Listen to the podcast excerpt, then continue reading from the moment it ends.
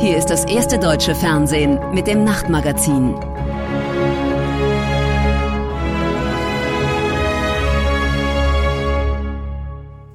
Chaos zum Ferienstart an vielen deutschen Flughäfen. Reisende waren mitunter vier Stunden vor Abflug da. Dennoch annullierte Flüge, zu wenig Personal. Da kann die Laune schon mal auf den Tiefpunkt sinken. Ja, was die Bundesregierung plant, um den Ferienstart reibungsloser zu gestalten, dazu später mehr bei uns in der Sendung. Damit willkommen zum Nachtmagazin. Zunächst blicken wir nach Frankreich. Da ist heute Abend ein Prozess zu Ende gegangen, der in die Geschichte eingehen wird und der das Land traumatisiert hat. Am 13. November 2015 detonierte beim Stade de France Sprengstoff, gerieten Pariser Lokale unter Beschuss, wurde im Konzertsaal Bataclan ein Blutbad angerichtet. Am Ende waren 130 Menschen tot, viele hundert wurden verletzt. Es waren die bisher tödlichsten Anschläge des sogenannten Islamischen Staates in Europa. 19 von 20 Angeklagten wurden am Abend in allen Punkten schuldig gesprochen. Friederike Hofmann. Die Stimmung im Pariser Justizpalast ist angespannt.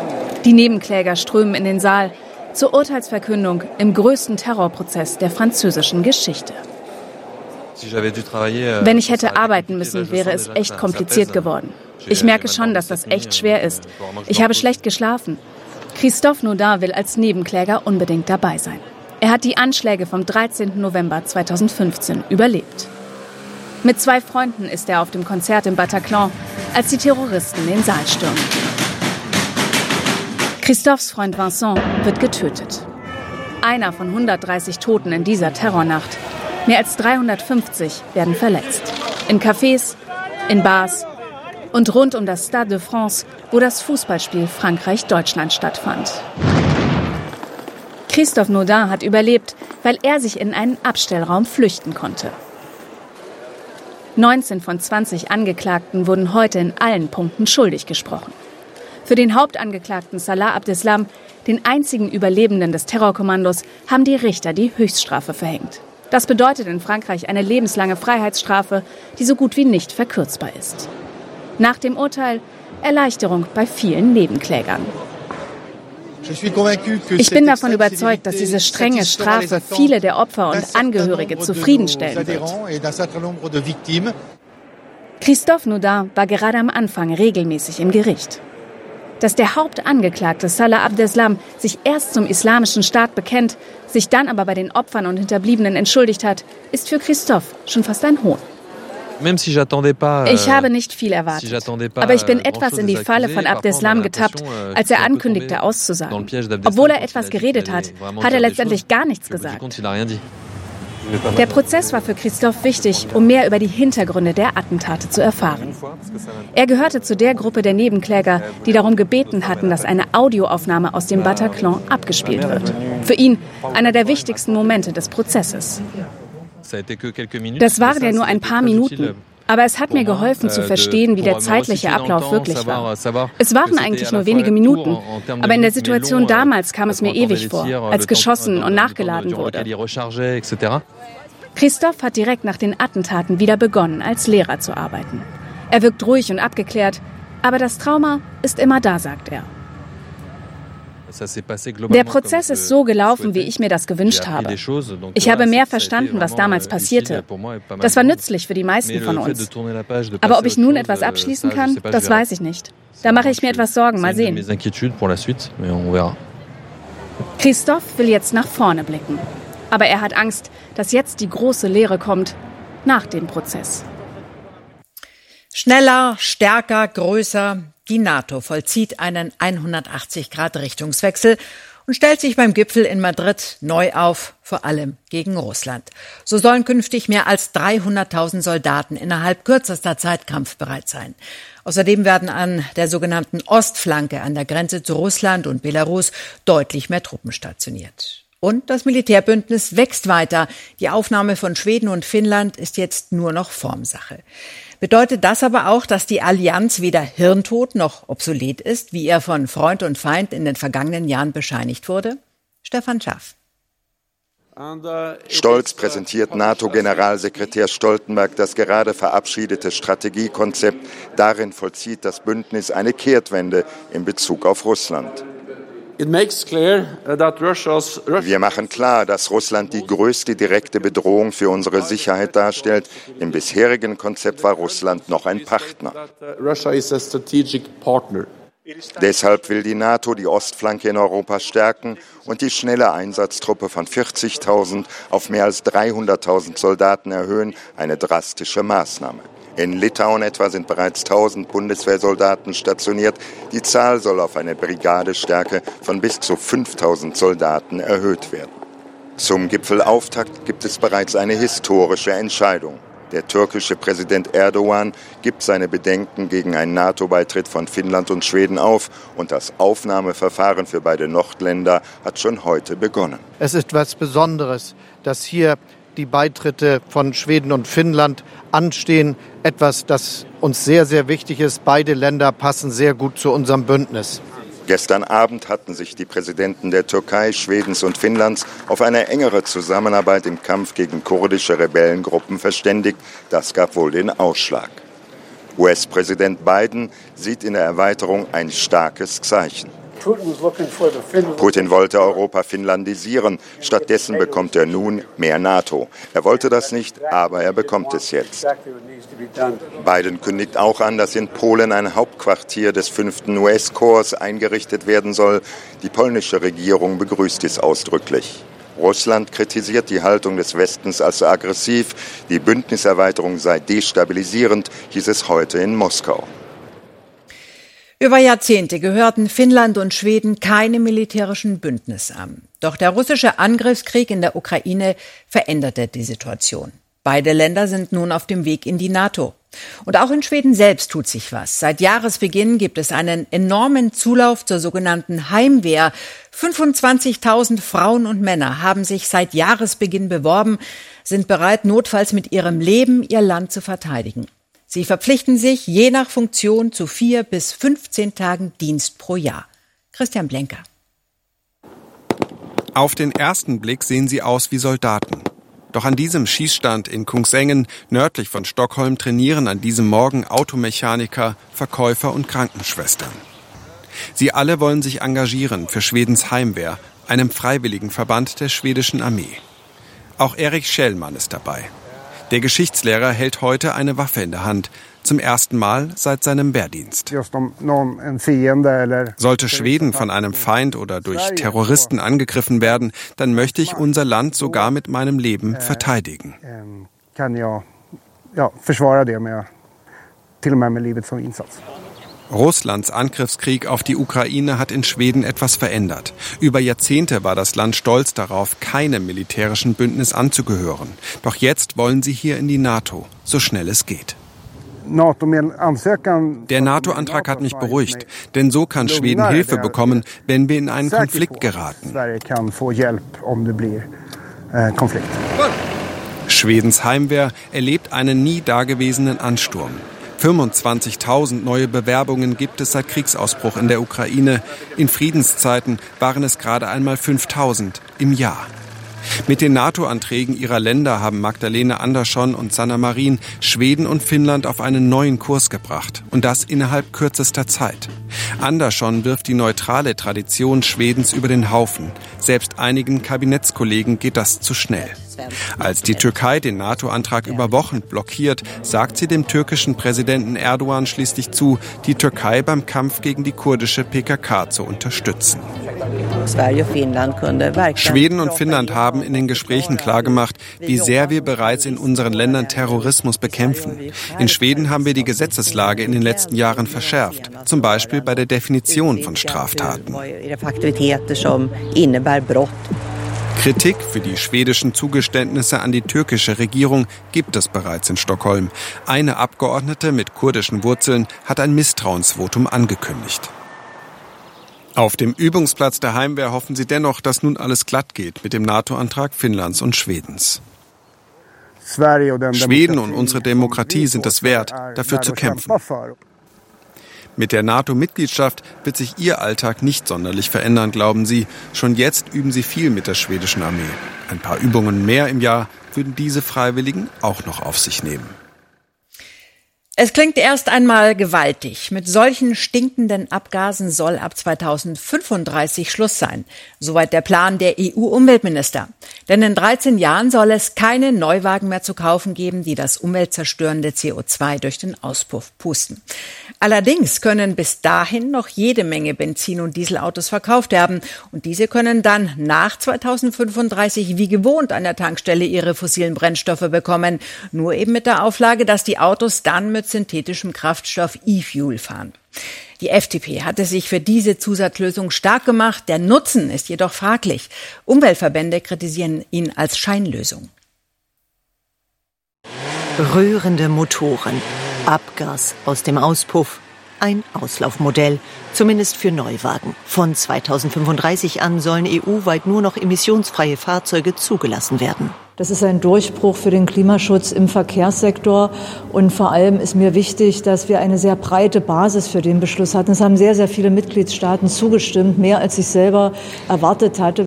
Doch innerhalb der Ampelkoalition gab es vorher Streit. Im Fokus CO2-neutraler Kraftstoff E-Fuel. Die Liberalen wollen für E-Fuel-Autos eine Ausnahme. In der Nachtsitzung des Umweltrats dann die Entscheidung, die EU-Kommission prüft, ob künftig auch Verbrenner zugelassen werden können, wenn sie mit klimaneutralen synthetischen Kraftstoffen fahren. Die FDP gibt sich zufrieden. Wir haben auf der einen Seite ähm, äh, klare Perspektive auf die Elektromobilität, auf der anderen Seite die Offenheit auch äh, für äh, alternative Technologien ähm, bei den E-Fuels. Und das ist ein sehr marktwirtschaftlicher äh, Zugang. Und ich glaube, dass uns damit Gutes gelungen ist. Enttäuschung hingegen beim Automobilverband. Bei E-Fuels ginge es nur um eine Absichtserklärung, das de facto Verbrenner aus eine gigantische Herausforderung. Wir brauchen natürlich jetzt Verlässlichkeit, nicht nur, dass wir Autos bauen können, sondern auch, dass die Rahmenbedingungen sich entsprechend entwickeln, dass die Infrastruktur weiterentwickelt wird, dass die Ladeinfrastruktur kommt für die Elektroautos. Umweltverbänden reichen die Beschlüsse hingegen nicht aus. Sie hätten sich ein noch klareres Bekenntnis zum elektrischen Antrieb gewünscht. Für viele Deutsche ist der Sommerurlaub die wichtigste Zeit im Jahr. Gerade nach zwei Corona-Sommern fiebern viele dieser Auszeit entgegen. In Nordrhein-Westfalen haben die Ferien bereits begonnen, andere Bundesländer ziehen in Kürze nach. Doch wer mit dem Flugzeug verreisen will, muss im Moment vor allem eines im Gepäck haben. Geduld. Karen Münster. Lange Wartezeiten, Verspätungen oder kurzfristig gestrichene Flüge. An vielen deutschen Flughäfen herrscht derzeit Chaos. Und das ausgerechnet zur Hauptreisezeit. Der Grund? Zu wenig Personal. Hinter uns liegen zweieinhalb Jahre Corona-Krise. An den Flughäfen war über Monate nichts los. Kein Passagier ist geflogen. In der Zeit haben sich viele unserer Beschäftigten andere Jobs gesucht in anderen Branchen. Und die Lage droht sich weiter zu verschärfen. Lufthansa-Chef Spohr äußerte sich dazu in einem offenen Brief an die Kunden. In den nächsten Wochen mit weiter steigenden Passagierzahlen, ob Urlaub oder Geschäftsreisen, wird sich die Situation kurzfristig kaum verbessern. Die Politik sieht eine Mitschuld an der Lage bei den Luftfahrtunternehmen. In der Pandemie hätten sie Unterstützung in Milliardenhöhe erhalten. Aber wir müssen feststellen, dass in einigen Bereichen Bodenpersonal an den Airports entlassen wurden, zum Teil auch mit Abfindungen oder in anderen Bereichen Kurzarbeit nicht aufgestockt wurden, sodass Menschen aufgrund der Einkommensverluste sich umorientiert haben, zum Beispiel in die Paketbranche gewechselt sind. Es wäre Aufgabe der Unternehmen gewesen, dazu rechtzeitig Vorsorge zu treffen. Jetzt will die Bundesregierung dabei helfen, das Problem zu lösen und ermöglichen, dass Personal aus dem Ausland geholt wird. Wir sind bereit, pragmatisch kurzfristig, schnell, ressortübergreifend alles zu tun, um dabei zu unterstützen, bürokratische Hürden aus dem Weg zu räumen. Die Dinge sind im Einzelnen genannt worden, bis hin zur Erteilung von Visa. Wir ermöglichen, dass die Unternehmen Hilfskräfte aus dem Ausland, vor allen Dingen aus der Türkei, einsetzen können. Die nötigen Aufenthalts- und Arbeitserlaubnisse erteilen wir sehr schnell. Die Bedingung, die Arbeitskräfte sollen von den Unternehmen in Deutschland gut untergebracht und nicht zu Dumpinglöhnen beschäftigt werden. Der Flughafenverband begrüßt das Vorhaben der Regierung. Wenn alle Rädchen so ineinander greifen, wie es heute die Bundesregierung uns in Aussicht gestellt hat, dann werden wir die ersten Beschäftigten in vier Wochen in unseren Betrieben einsetzen können. Bis dahin müssen die Hilfskräfte noch einen Sicherheitscheck durchlaufen. Sie werden also auf ihre Identität und mögliche Straftaten überprüft. So wie jeder andere Flughafenmitarbeiter auch. Ob für einige Lehrerinnen und Lehrer eine Flugreise in den Sommerferien überhaupt in Frage kommt, sei dahingestellt. Denn sie rutschen in den Ferien in schöner Regelmäßigkeit in die Arbeitslosigkeit, nur um nach den Ferien mitunter in der gleichen Schule wieder eingestellt zu werden. Eine Strategie, an der manche Bundesländer trotz des Lehrermangels festhalten, denn das spart reichlich Geld. Zwölf Millionen Euro sind es allein in Baden-Württemberg, in dem das Land die Verträge von 3300 Vertretungslehrern auslaufen lässt, um sie während der Sommerferien nicht bezahlen zu müssen. Stefan Mayer und Markus Pfalzgraf. An diesem Tag einmal im Jahr malen sich die Elefanten bunt an. Sprachkompetenz. Daran fehlt es in dieser Vorschule in Stuttgart noch. Maike König und Mareike Clark arbeiten an der Schulreife der Kinder. Beiden macht ihr Job Spaß, beide werden dringend gebraucht, obwohl sie keine Fachlehrerinnen sind. Mareike Clark etwa ist Diplompädagogin. Dieser Makel führt sie jetzt zum vierten Mal in die Arbeitslosigkeit während der Sommerferien. Der letzte Tag ist immer der letzte Schultag auch. Das steht von vornherein fest. Ähm, und dann weiß man oft erst, gegen Ende der Sommerferien, ob oder ob nicht man wieder arbeiten darf. Und es ist natürlich so ein bisschen auch fehlende Wertschätzung und Anerkennung, dass man halt immer wieder arbeitslos ist, dass das System einfach so ist. Sechseinhalb Wochen Zwangspause, finanzielle Einbußen. Wer wie Mareike Clark in den letzten 30 Monaten mindestens zwölf Monate sozialversicherungspflichtig beschäftigt war, hat Anspruch auf Arbeitslosengeld. Wer nur ein Schuljahr beschäftigt war, bekommt lediglich Grundsicherung, Hartz IV. Wir sprechen da seit Jahren drüber, dass das kein angemessener Umgang mit Menschen ist, die eine wertvolle Arbeit leisten. Es geht ja um überschaubare Beiträge. Meines Wissens sind es rund 14 Millionen im Jahr, die da im Gespräch sind. Das sollte dem Land äh, gute Kolleginnen und Kollegen wert sein. 14 Millionen, das ist ein Tausendstel der Haushaltssumme des baden-württembergischen Kultusministeriums. Es geht um etwa 3000 Lehrkräfte im Land, die man über die Sommerferien weiter bezahlen müsste. Das äh, kostet Geld und eine entsprechende politische Haushaltsentscheidung ist äh, dazu in Baden-Württemberg nicht getroffen. Und an dieser Praxis dürfte sich nichts ändern. In Baden-Württemberg nicht, in Bayern, Niedersachsen oder Hamburg nicht, obwohl bundesweit akuter Lehrkräftemangel herrscht. Wenn ich mir angucke, dass das arme Bundesland Berlin es schafft, die Menschen über die Sommerferien zu beschäftigen, dann frage ich mich schon, welche Prioritäten das reiche Bundesland Baden-Württemberg setzt. Und die sind definitiv nicht bei Bildung, wenn vor den Sommerferien die wichtigen Fachkräfte entlassen werden. Für Maike König heißt das Unsicherheit bis zur neuen Vertragsunterschrift am Freitag vor dem Schulbeginn im September. Erst dann erfährt sie auch ihre Gehaltsstufe. Zeit zur Unterrichtsvorbereitung bleibt keine. Hat sie schon mal über einen Jobwechsel nachgedacht?